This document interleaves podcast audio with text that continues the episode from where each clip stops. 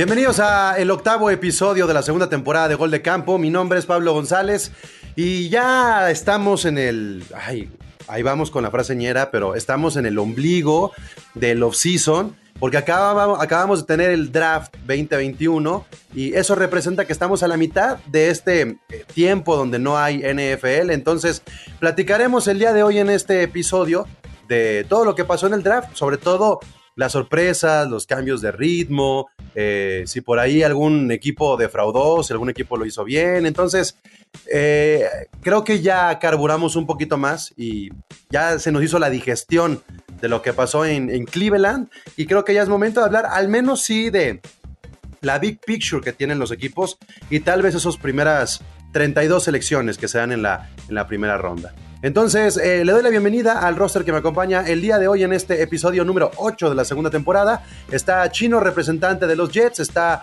Roberto Moro, representante de los Broncos de Denver, y Alton, que es representante de los Chargers de, San Diego, o sí, de San Diego. Y este, mm, no te creas. De Los Ángeles, de Los Ángeles. No te creas, bueno, pues es que nada más ando, ando montoneando. Como se darán cuenta, hay dos nuevos representantes que son justamente eh, Roberto y Alton, que pues quedaron. Estábamos buscando representantes y ya están de manera oficial en el equipo de, Gol de Campo. Así es que, Chino, dales, dales tú la bienvenida, por favor. No, pues qué bueno ya tener aquí representantes de los Broncos, de los Chargers. Una división que van a batallar ahí bastante con, con los Chiefs. Creo que van a ser hijos de Patrick Mahomes por mucho tiempo. Al menos que por ahí los Broncos den la sorpresa del off-season con los rumores de Aaron Rodgers. Pero qué bueno tenerlos aquí en el podcast y pues que se arme bueno el debate y la discusión. Perfecto, perfecto. Muchas gracias a todos. Oigan, este, Roberto y, Alton, ¿y qué? ¿Sí, se siente una diferencia de, estar dentro de una plataforma como Gol de Campo? ¿Sienten más responsabilidad y pretexto de, bueno, tú no sé, Alton, pero al menos Roberto, de, beber cuando puedes, este, cuando no hay partidos y cuando estás grabando? Pues yo realmente no. yo, bebo, yo bebo todos los días, no importa si hay NFL o no. Yo no soy bebedor de entre semana, pero este, a cómo se están pintando las cosas para esta temporada, como bien decía el chino, de, de lo difícil que se está poniendo, porque la realidad, digo, con, con respeto a Alton, que siempre ha respetado mucho a los Chargers, la verdad es que no, sin respeto. Eran nuestros, únicos hijos que teníamos en la división, pero ahora con Justin Herbert creo, y los buenos movimientos que han estado haciendo, sí. se ve complicado y la verdad es que los, los Chiefs ya llevan ganándonos como 10, 11 juegos seguidos, entonces eso ya, ya, ya, nos, traen, ya nos traen de hijos totalmente. Pues, pues Alton, creo que vas a tener un poco más de protagonismo este año que, Roberto, así, así apunta. este, pero bueno, ya platicaremos más adelante cuando tengamos nuestros especiales divisionales a ver cuánta disparidad o expectativas tendremos chino de cada uno de estos equipos y las divisiones.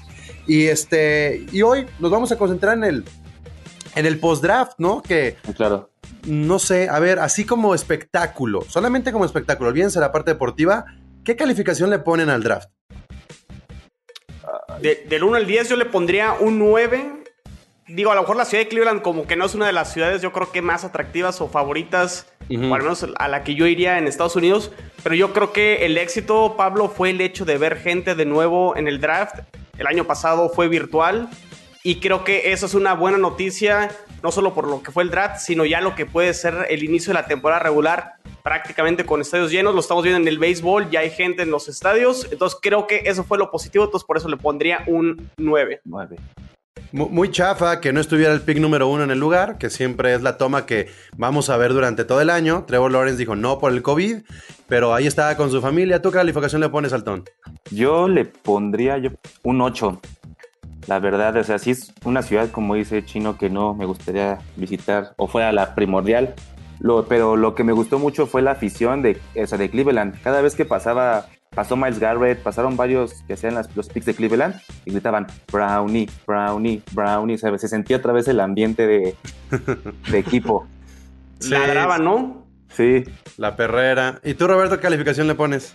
No, yo también coincido con el chino. A mí sí me gustó la verdad el show. Este sí le pongo un 9 porque inclusive hasta parece que de manera morbosa llevaron ahí a, varios este, emblemas de, Pittsburgh y cada que salían, bueno, era un abucheadero y ellos encantados ahí en el, en el show y la verdad es que el, el tema ahí de poner el, el, sillón del comisionado, que fue como de lo que más se habló en el draft pasado, estuvo, estuvo bueno, involucraron mucho a la gente y la verdad es que sí me gustó, sí se me hizo un, un buen espectáculo.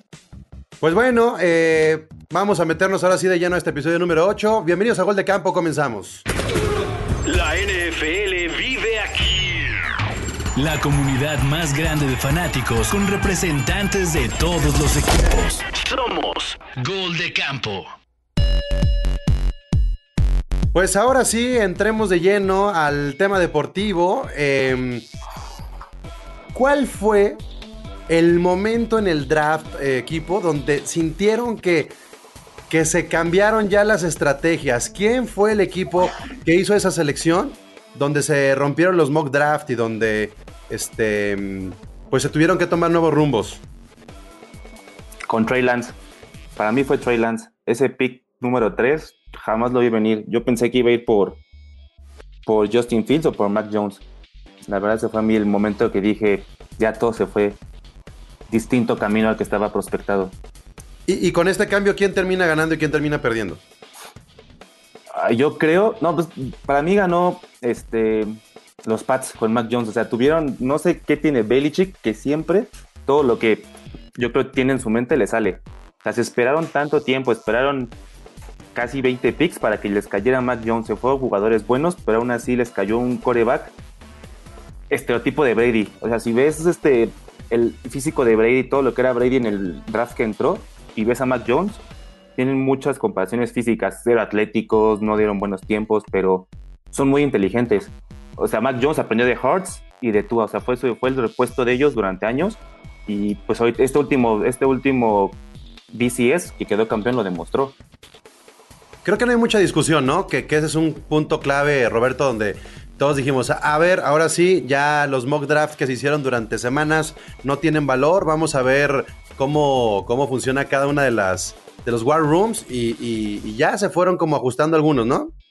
Sí, la verdad es que, digo, a pesar de que antes de que de la semana que empezara el, draft se hablaba, se hablaba, muchísimo, se rumoraba mucho de la selección de Mac Jones, ya la daba prácticamente todo el mundo como un hecho y a final de cuentas este, creo que sorprendieron con esa selección de, de Trey Lance y, bueno, ya también todo lo demás creo que siguió, siguió su rumbo como debía, eh, se antojaba que Mac Jones iba a terminar en, en, Patriotas, aunque la verdad yo pensé que alguien más se iba a aventurar a hacerlo antes.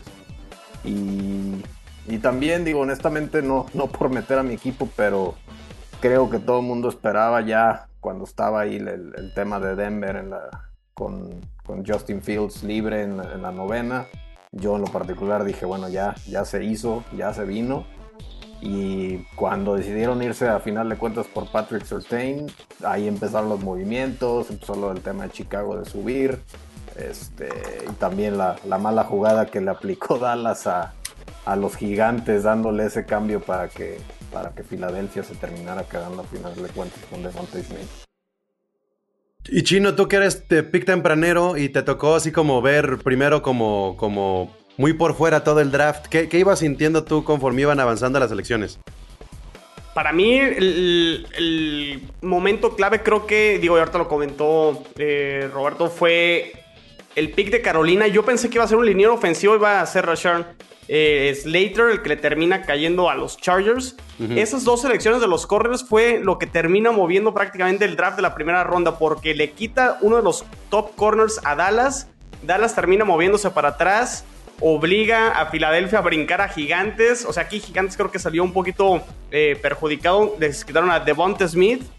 Y eso permitió también que Chicago creo que se animara para hacer ese de trade del pick 20 al pick número 11, donde terminan seleccionando a Justin Fields. Entonces creo que a partir de ese pick 8 de Carolina fue donde se empezó a mover poquito el, el, draft. Y eso le favoreció creo que a los Patriotas para que los corebacks fueran cayendo. Entonces, eh, conforme yo creo que Belichick vio esos movimientos, dijo, de aquí soy, yo creo que me va a caer Mac, Mac Jones. Pues tiene que pasar eh, la representante ganadora, aparentemente, eh, la rompequinielas, cuando vemos por ahí que, que hay calificaciones de draft, hemos visto a los Osos de Chicago muy bien posicionados, bien calificados, como el equipo que mejor draft hizo. Así es que, Nasle, ¿qué se siente después de tener a, a Trubinsky y a Nick Foles? Ya hay expectativas para el futuro, no solamente para esta temporada. Sí, la verdad es que sí feliz. Estaba yo muy emocionada cuando escuché que Chicago había cambiado el béisbol de los New York Giants. Literalmente no podía dejar de pensar en su cabeza. Por favor, que agarren a Fields. Por favor, que agarren a Fields. Porque en, en, otros grupos de WhatsApp también estaban diciendo de que a lo mejor agarran a Mac Jones. Y yo, yo no quiero a Mac Jones, yo quiero a, a, Fields. Eh, creo que es un jugador que le va a sentar muy bien a Chicago. Eh, creo que puede entender muy bien el estilo de juego de Nagy y tratar de resarcir el daño que han hecho Facebook en los últimos tres años. Eh, de no tener un coreback eh, bueno hace algunas semanas, de haber sido de las me reír de Twitter y, a cada rato eh, estuvieran como estos memes y que tú, pagaste 10 millones de dólares por Andy Dalton. Ahora hacer un movimiento magnífico como lo hizo Pay, hay que reconocerlo, digo, no se nos olvida lo que el daño que hizo hace algunos años, aún así creo que es un paso para hablar de que Chicago quiere estar en los primeros planos, a lo mejor no este año, porque creo que van a darle la titularidad a, a Dalton, pero sí quizá para un 2022 eh, que sea con, con mayores frutos, porque no pensar en, un Super Bowl. Creo que el movimiento que hizo fue barato. Decían que, que, este ha sido uno de los drafts más emocionantes en mucho tiempo. Yo no soy de esos aficionados que tienen años y años siguiendo la NFL, pero dicen que estuvo muy emocionante. O sea, yo sí vi que como, como que la mitad de los equipos quedaron contentos o la mitad de los fans quedaron muy contentos con su draft. Eh, tal vez una cuarta parte como muy, muy normalita. Y la otra cuarta parte tal vez ya hay como, como haciendo berrinches, incluso pagando picks o selecciones que habían entregado en algunos trades, como mis Rams. Este, pero parte de esta emoción, ¿a qué, ¿a qué cree que se debió todo esto? ¿A la cantidad de corebacks realmente? O, también al cambio generacional que tenemos en. Este, no, qué desmadre está Inadle, ¿eh? Ahí está ya. Es que está festejando todavía sus osos, pues. O, el cambio generacional que también tenemos en la liga. ¿Cómo ven eso? Oye, Pablo, antes de, contestar la, la pregunta, eh, por ahí mucho festejo con Chicago, pero lo comentábamos ahorita fuera del aire. Si por ahí Mac Jones, que terminó los Patriotas, terminó, termina jugando mejor, termina siendo un mejor prospecto que Justin Fields, la chamba del general manager y de Nagy va a estar, eh, puede, ser una de las últimas temporadas donde se le va a criticar otro mal trade como el que fue con Trubisky, haber brincado otra vez nueve selecciones, haber agarrado a Justin Fields y no haber seleccionado a Mac Jones es una es un caso hipotético, lo dejo ahí al aire, pero hasta ahí. No te he hecho ningún daño como para que me estés echando la sal de esa manera, ¿sabes? Oye, pero que además este también también este los 49ers, ¿no? Hicieron este salto medio medio cebo. No, los 49ers sí se la bañaron, la verdad. Creo que sinceramente Fields a lo que dicen los analistas es muchísimo mejor que al chico que agarró 49ers. Creo que ahí hicieron una mal jugada, pero bueno, el tiempo les dará la razón a ellos o nos dará la razón a nosotros. Pero bueno, preguntaba entonces, ¿a qué se debe? ¿A qué se debe que este draft haya sido tan comercial y tan, y tan seguido? Pues eh, bueno, eh, dale Alton. Yo creo que, como dices tú, este Pablo, es este el cambio generacional. O, por ejemplo, yo en mi experiencia, estos últimos años el colegial ha tenido demasiada hoja aquí en México. O sea, aquí en México yo antes me costaba mucho ver los partidos y ahora los pasa ESPN, Fox Sports, tienes el pass de NCAA. Entonces yo creo que es eso, la expectativa de ver a los corebacks buenos que vienen de las universidades. O sea, Trevor Lawrence, magnífico en Clemson. Trey Lance, de North Dakota, una, una universidad chiquita, no con tantos reflectores y con pocos partidos, dio grandes números en su Pro Day. Mac Jones con sabiendo que era eh, el, el, backup de Jalen Hurts y de Tuato Gabailova, también Justin Fields también, o sea, a mí yo creo que es eso, el cambio generacional y cómo la gente ahorita ya está, le está por atención no solo al NFL, sino al, fútbol americano colegial, que es donde salen las, las futuras estrellas de la liga. Y no es un gran riesgo que, que este año esté tan cargado a las estrellas del colegial cuando hubo COVID y hubo como mucha irregularidad en los juegos y en la temporada. Y, o sea, no puede ser luego un factor de decir, este, tal vez este pick alto eh, fue muy caro y tal vez este pick bajo salió barato. Sí, puede ser. Sí, sí puede ser y lo podemos ver yo creo que más adelante, por ya una vez que empiecen a jugar eh, los jugadores, vaya la, redundancia ahí, este, donde muchos de los eh, de las evaluaciones médicas terminaron pasando prácticamente hasta los Pro Days, que fueron prácticamente semanas antes del, draft, dos, tres semanas. Y, e incluso hubo jugadores que estaban catalogados a irse en la primera ronda y terminan cayéndose a segunda, tercera por el tema médico. Sí fue un, un tema típico, pero al final de cuentas el draft lo que genera es ilusión y más allá de las calificaciones, y por ahí Pablo, yo sé que estábamos discutiendo el otro día eh, en WhatsApp, donde estas calificaciones que dan los expertos pueden ser un poco ambiguas porque, digo, falta que jueguen, falta que los equipos ganen y por esa parte pues sí, o sea, podrás haber tenido muy buenas calificaciones por los expertos, pero si el equipo no se ve bien, eh, pues de, de nada servirá. Pero hay equipos, por ejemplo, como Green Bay, y da la situación ahorita que tiene Aaron Rodgers con, la gerencia y con el entrenador, al final de cuentas hay decisiones que toman eh, los Green Bay Packers e incluso desde el draft del año pasado al no darle armas, específicamente receptores a Aaron Rodgers, donde ahí sí puedes eh, bajar las expectativas o bajar la ilusión de los aficionados de los Packers, incluso de que se puede ir Aaron Rodgers y que no le volvieron a dar armas al equipo. Entonces creo que es la ilusión de que tu el manager y los coaches hayan tomado jugadores que al, en papel o dadas las soluciones pueden ser el cambio que finalmente eh, los equipos buscan, caso concreto de mis Jets, donde creo que hicieron un buen draft finalmente y es esa ilusión que creo que eh, genera el draft. A ver, fíjense, eh, quiero que, nada más escuchen esto, para, para hablar de estas calificaciones que luego tomamos como referencia para los drafts. El año pasado, que es lo que tenemos muy fresco, el año pasado en el portal de la NFL ponen que el mejor draft lo hizo los Ravens de Baltimore. ¿Ok? Eso es lo que dijeron. Bueno, sí, agarraron a Patrick Quinn, pero de ahí en más, sí, J.K. Dobbins, este, y, pues, o sea, no estuvo tan bien, al menos en el primer año, en los resultados de los Ravens. Pero ahí les va otro. El segundo lugar del año pasado, según la nota que le pusieron que es A más, fueron los Cowboys.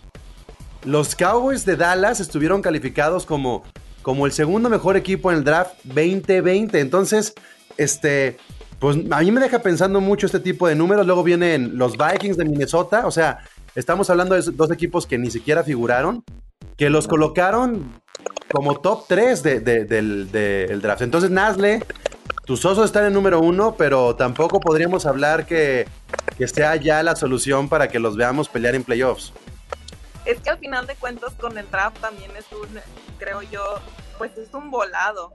Digo, estos chicos vienen saliendo de la NCAA y probablemente hayan sido muy buenos y los mejores, pero dar el brinco de la NCAA a la NFL es muy diferente. Entonces creo que eh, es el, hecho de querer foguearse que vuelvo a lo mismo, es ahora la decisión que quieren tomar de mantener a Fields un año en la banca para pues después ver cómo evoluciona en el 2022.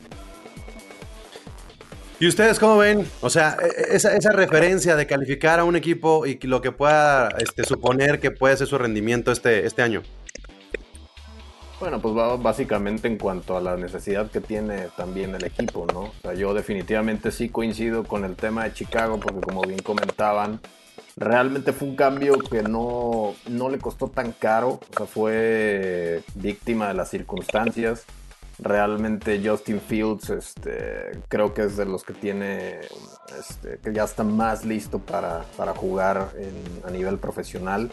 Inclusive, este, digo, Chino, lo siento, pero creo que sí, inclusive está más listo que el mismo Zach Wilson.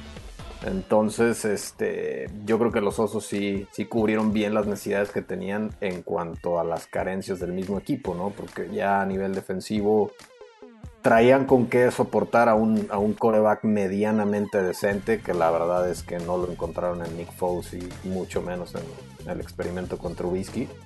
Eh, entonces, yo sí coincido en este año y digo, el año pasado, la verdad es que sí se han de haber ido básicamente por lo que hizo su mejor jugador que eligieron. Que bueno, en el caso de Vikingos, pues eh, está el tema de Justin Jefferson, que estuvo muy discutido el que no haya ganado el novato del año. Eh, entonces, digo, todo a final pero, de Pero, por pues, ejemplo, en, en, ese caso, Roberto, pues sí, puedes calificar a un equipo porque tiene un muy buen primer pick. Pero hablar de todo el draft, o sea, hablar de las otras siete, ocho selecciones y querer encasillarlas a estas alturas, a mí me parece ridículo. O sea, honestamente yo veo que a, los Rams los ponen en antepenúltimo y digo, pues, o sea, y, hay necesidad por parte de, los Rams de arriesgar estas selecciones. Les dieron buena calificación en la primera selección y a los demás ya no. Cuando al menos lo más reciente Cooper Cup es una selección de tercera ronda y es de lo mejorcito que tiene. Entonces digo, este, ¿qué tanto se puede adivinar cuál es la calificación de un draft y cuál es el rendimiento? O sea, vean lo que pasa con los Chargers de Alton. O sea, fue el novato sin, que, Sin, sin pensar que iba a ser ni siquiera el mejor coreback del draft. O sea, rebasó las expectativas y no estamos hablando ya ni siquiera de la posición, ¿sabes? Sí, claro. Sí, pues yo estaba yo analizando justo eso, viendo acerca de los picks de San Diego. Y agarraron eso, mucho defensivo. Eso, gracias. Los Ángeles. Gracias, Alto. Bien. es la costumbre, la costumbre. Está bien, está bien, está bien. Ya iría porque trae la playera. sí, estaba viendo yo los, este, los resultados y agarraron puro este, defensivo.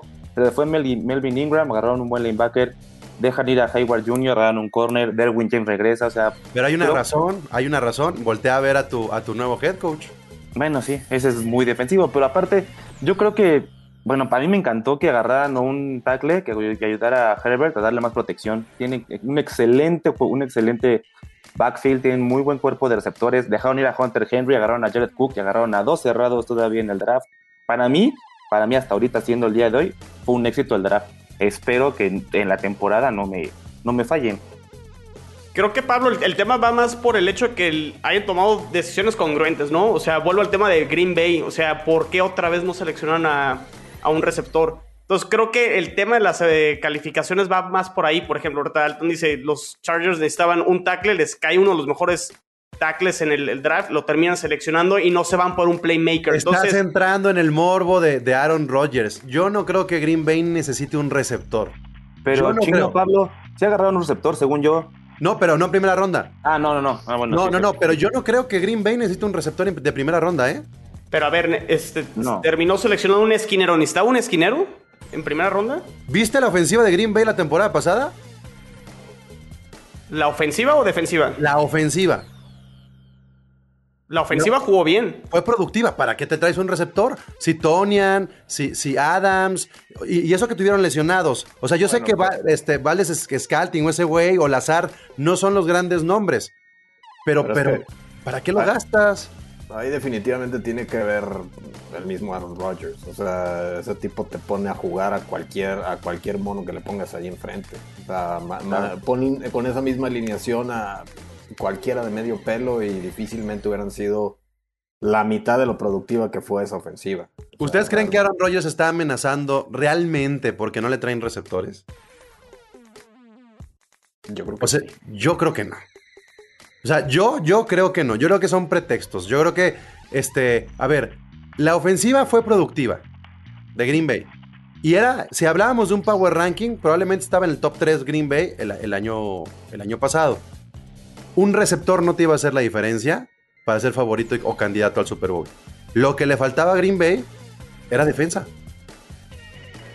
Siendo fríos, olvídense de la edad de Aaron Rodgers y que es Aaron Rodgers. Viendo la temporada pasada, lo que le faltaba a Green Bay era defensa.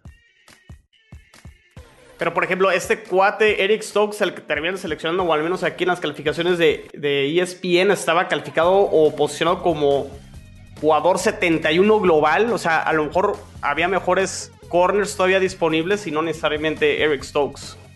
Sí, ahí, estoy de acuerdo. Tal vez puedes mejorar esa, esa nota, pero yo hablo en general cómo también las visiones son luego muy sesgadas, ¿no? O sea, es decir, pues sí, un coreback lo que quiere es que se le beneficie, olvídense de un receptor, su ofensiva, un, un, un guardia, un tackle izquierdo, un tackle derecho, que te den protección, que te den un ala cerrada, incluso un corredor. Claro que un coreback va a ser berrinche cuando seleccionen un defensivo. O sea, me parece algo natural, ¿no? Y yo defensivo voy a hacer coraje si traen a alguien ofensivo. Es normal. Lo que quieres es que, es que tu, tu sector del equipo, que tu rol, que tu cuadro se fortalezca. Y ahí yo creo que entramos en un conflicto de intereses. Y en ese sentido, por eso Bill Belichick hace tan buen draft. Porque por primera vez vimos que Bill Belichick seleccionó lo que le conviene a todo el equipo. Cuando estábamos acostumbrados en verlo que iba por defensivos, que iba por defensivos, que iba por defensivos, ahora sí tomó una decisión basada en lo mejor que le iba a llegar en tal posición. Y creo que en ese sentido los Patriotas terminan haciendo un gran draft. Creo que Carolina termina haciendo un gran draft. Creo que los Jaguares terminan haciendo un gran draft. E incluso la decisión de, de, los Bengals se me hace súper acertada. Sí. Sí, claro, sí. Juntaban a los combos. Juntaron al combo. Jacksonville juntó a, Te vas a ahorrar tres años de proceso del quarterback. Claro. Sí, sí, sí. Juntas combos y ya se hacen uno a uno. O sea, ese tipo de decisiones de cuando estás en el draft, te cae entonces, ah, mira, ya jugaron juntos. Ah, mira, este, si, si, si, si le muevo por acá o todavía proyecto un poco en la agencia libre, puedo ahorrarme un espacio salarial para dentro de dos años. Se me hacen decisiones inteligentes. Por eso los 49ers uno de los picks más polémicos creo que fue el de Pittsburgh con Najee Harris, que va a ser yo creo que en temas de fantasy uno de los corredores que se va a ir rápido, pero no sé si Pittsburgh necesitaba un corredor, creo que necesitaba más línea, ofensiva. Eh, puede ser uno de los picks polémicos, o sea, realmente Najee Harris de Alabama es un jugadorazo, pero no sé si era para Pittsburgh. Y, ese debate, Pablo, de... Es no, lo que está esperando la, la oficina de Pittsburgh es que se rompa Big Ben, o sea... No hay manera de decirlo. Lo que están esperando es que en algún momento se rompa y digan, bueno, se lesionó, hay que buscar ahora sí a un coreback. O sea, no lo van a retirar como acá de, ah, ya el último partido de, de Rotlisberger. Con... No, van a esperar que lo truenen. Porque además, Big Ben sí arriesgó la temporada pasada todo. Sí. Ah, viniendo a la lesión. ¿No? Sí, sí, definitivamente. Sí, entonces pues a ver, a ver qué pasa con, con, ese pick. Y digo, lo hemos hablado en otros episodios, Pablo, estas decisiones de tomar corredores en primera ronda luego también son muy, muy polémicas. Eh, Jacksonville termina seleccionando al otro corredor, a Travis Etienne. Sí, pues digo, hay la, química que los eh, tanto Trevor Lawrence y Etienne, los dos de Clemson, pudiera, pudiera funcionar. Y además ya tienes una base bien con, con DJ Chark. O sea, yo sí creo que, que va a tener este, Trevor Lawrence armas desde, desde la semana 1. O sea, yo sí creo que no va a ser como Burrow el año pasado, donde, ah, bueno, pues que se fogueó un ratito, ya me lo rompieron. Trevor Lawrence iba a tener con qué. O sea, me parece que sí fue muy acertado lo que hicieron los, los Jaguars. No, y de hecho, Burrow, a pesar de que los tuvieron, o sea, le forzaron la máquina muchísimo, lanzaba 50 pases por partido, pero creo que cumplió las expectativas, ¿no? Porque es también igual este, o sea, hicieron un muy buen escauteo, creo, el año pasado. Sí, Roberto, pero al final, lo que pasa en los Chargers, sí terminas cuestionándote un poco si Burrow era el, era el indicado para ser el pick número uno. Pues a mí no me pareció la verdad mala selección. Digo, Justin Herbert definitivamente se lució. O sea, sí dio muchísimo más de lo que a lo mejor todo el mundo esperaba. Pero, pero a mí no me parece que haya sido una, mala selección, creo que creo que cumplió las expectativas hasta que pues me lo tronaron ahí.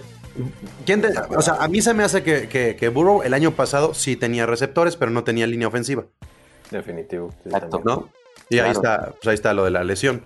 Así es. Este, pues qué más, muchachos. O sea, creo ¿Cómo que. Vieron, ¿Cómo vieron el, el pick de Kyle Pitts con Atlanta? ¿No debería Atlanta buscar a un repuesto para Mari Ice? Ya no creo que no esté dando las, lo que, lo que dio cuando empezó. Yo, yo, yo creo que estuvo bien. O sea, porque creo que por el sistema que utiliza Matt Ryan con Atlanta necesitaba una ala cerrada y, no estamos viendo una decisión o un cuadro para pelear dentro de cinco años. Estamos viendo un cuadro para pelear el próximo, la próxima temporada y ya. O sea, se acabará. Atlanta es o todo o nada. Y si, si empiezan bien, podrían meterse. Y si terminan mal, pues ya tendrán un pick tempranero el siguiente año y con una ala cerrada ya elite, ¿no? Sí, de acuerdo. Y de hecho quería tocar ese tema de Kyle Pitts, pero lo quería ligar con Miami. Porque Miami estaba con ese pick número 3 que hace el trade con, con San Francisco y con Águilas. ¿Qué tanto gana Miami con esa selección de Jalen Waddle que lo comparan con Tyreek Hill? ¿No le habría convenido mejor quedarse con el pick número 3 y haber seleccionado, por ejemplo, a, a Cal Pitts y haberlo eh, puesto incluso con, con Gesicki? O sea, en una situación parecida a la que quieren hacer los Patriotas. ¿No le convenía Kyle Pitts o Jamar Chase en vez de Jalen Waddle? O sea, ¿qué tanto ganó Miami con, Kyle Pitts en, una, en un pick 3? Creo que hasta quedas mal, ¿no? Pero de esos tres playmakers, ¿a quién prefieres? O sea, de llamar Chase, Cal Pitts y. Pero sí tienes ala cerrada. O sea, entiendo tu punto de hacer un combo de alas cerradas poderosas, pero sí tienes con qué. Y creo que lo que buscó Miami fue un poquito más de balance, ¿no? Balance. Tiene a Gaskin, sí, claro. ¿Y entre llamar Chase y Waddle no hay mucha diferencia? Sí, pero definitivamente no se le esperaban que les fueran a, a bajar a, sí. Chase. Entonces, eso, es lo que iba. ¿Qué tanto le convino entonces el trade a Miami? Chino, es que bueno, lo que te podría decir, Chino, es que ese trade a lo mejor lo pudieron haber dejado para el día del draft. Puede ser, exacto. O sea, yo creo que abusaron con, con anunciar el trade. Si no lo hubieran anunciado, hubieran sorprendido. Es que yo, yo tengo la percepción de que este año los trades de subir y bajar se anunciaron con mucho tiempo de anticipación. Sí, claro. Porque había mucha competencia por agarrar corebacks y creían que a lo mejor los Patriotas iban a querer cambiar una cosa de esas. Eh, y San Francisco yo creo que por eso se precipitó. Porque dijo, no, van a haber cambios y me van a dejar. Y lo hizo, se equivocó y, y, se, hubieran, aguantado como. ¿Quién fue? Este, ¿Y Filadelfia? ¿Quién se esperó? En el, Filadelfia fue quien se esperó en el, mero día, ¿no? Sí. sí. y, me, me, parecía que, fue un buen movimiento. Sí, definitivamente fue un muy buen movimiento. Este, pero sí lo de lo de Kyle Pitts que, que comenta comentan Alton y tú, Pablo, este, creo que sí fue definitivamente un, muy buen movimiento porque, híjole, Atlanta ahorita tiene que apostar todo a la ofensiva. Sabemos que este juego no lo ganan las ofensivas, es, más factible ganarlo con una defensiva poderosa, pero...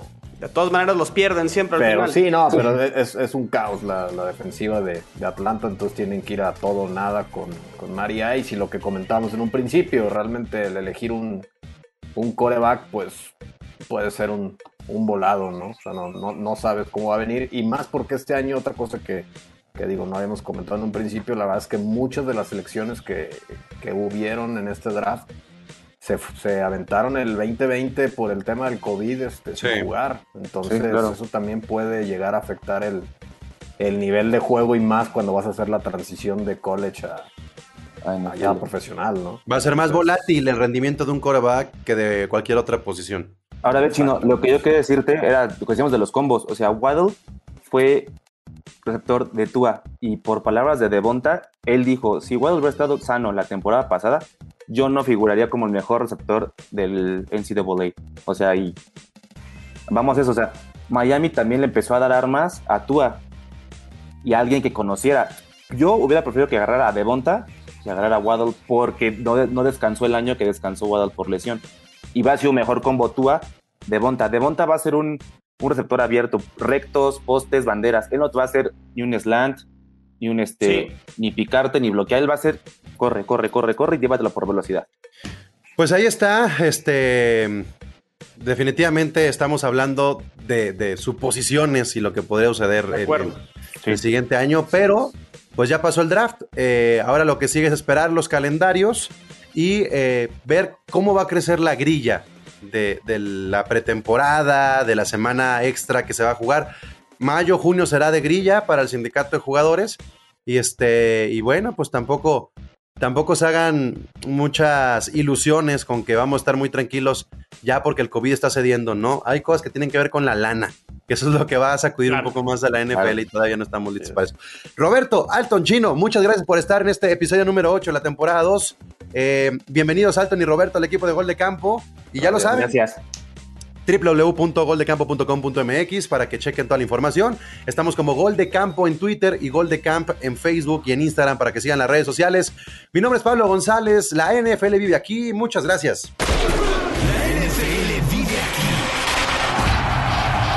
comunidad más grande de fanáticos con representantes de todos los equipos. Somos Gol de Campo.